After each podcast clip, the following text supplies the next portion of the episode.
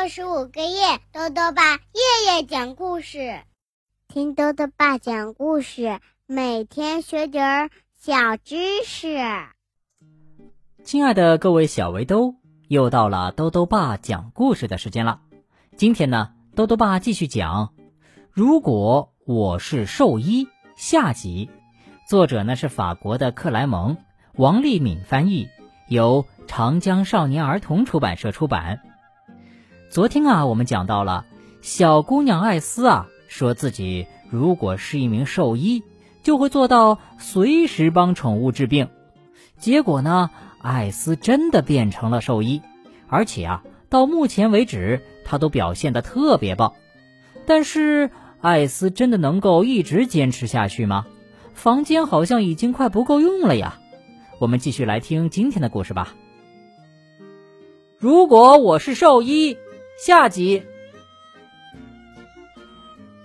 突然，电话铃响了，是一个急诊电话。你好，我是艾斯医生。艾斯医生，这里是闪电马戏团，我们这里的一只长尾猴米哈出了点问题，您能马上来看看吗？哦，好的，我马上来。经过等候室的时候，鹦鹉又说话了。你好，神经兮兮的人，香肠版。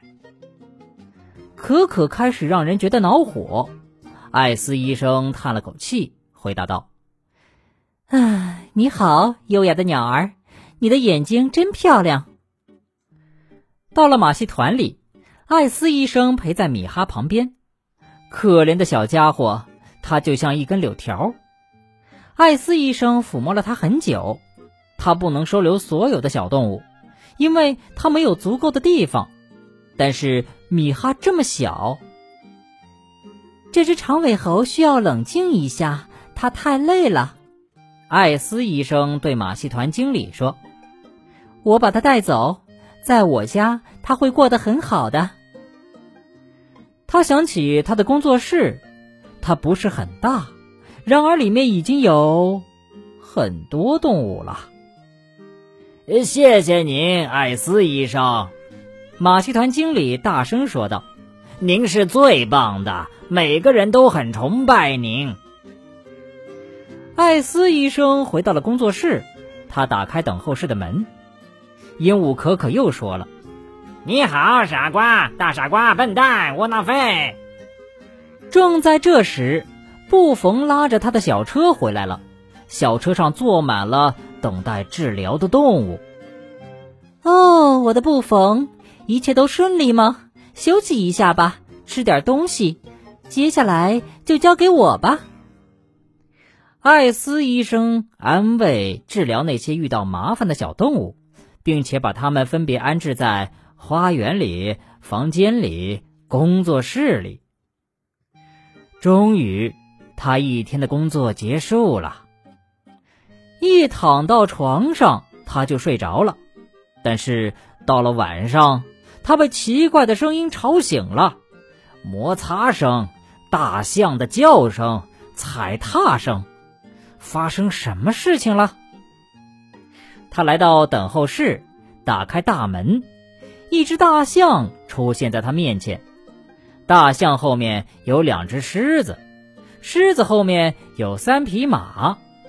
马戏团所有的动物都来看米哈了，在马的后面还有河马、长颈鹿、熊猫，动物园的动物们也来了。所有动物都想住在艾斯医生家。艾斯医生是最棒的，也没有用，他不能收留所有的动物，因为他没有足够的地方。他试着向他们解释。但是他们不同意，这个怒吼，那个大叫，还有的叽叽喳喳，他什么也听不到。这时，鹦鹉可可也掺和进来了。你好，女巫，看看他们。艾斯医生受不了了，他大喊了一声：“停！我再也不要做兽医了！”真是太糟糕了，布冯。艾斯说。因为我不能使所有动物开心，有一天我会拥有一个很大的花园，这样它们就都可以过来了。喵喵，布冯说：“嗯，你说什么，布冯？啊，是的，我是最棒的，就像你，我的布冯。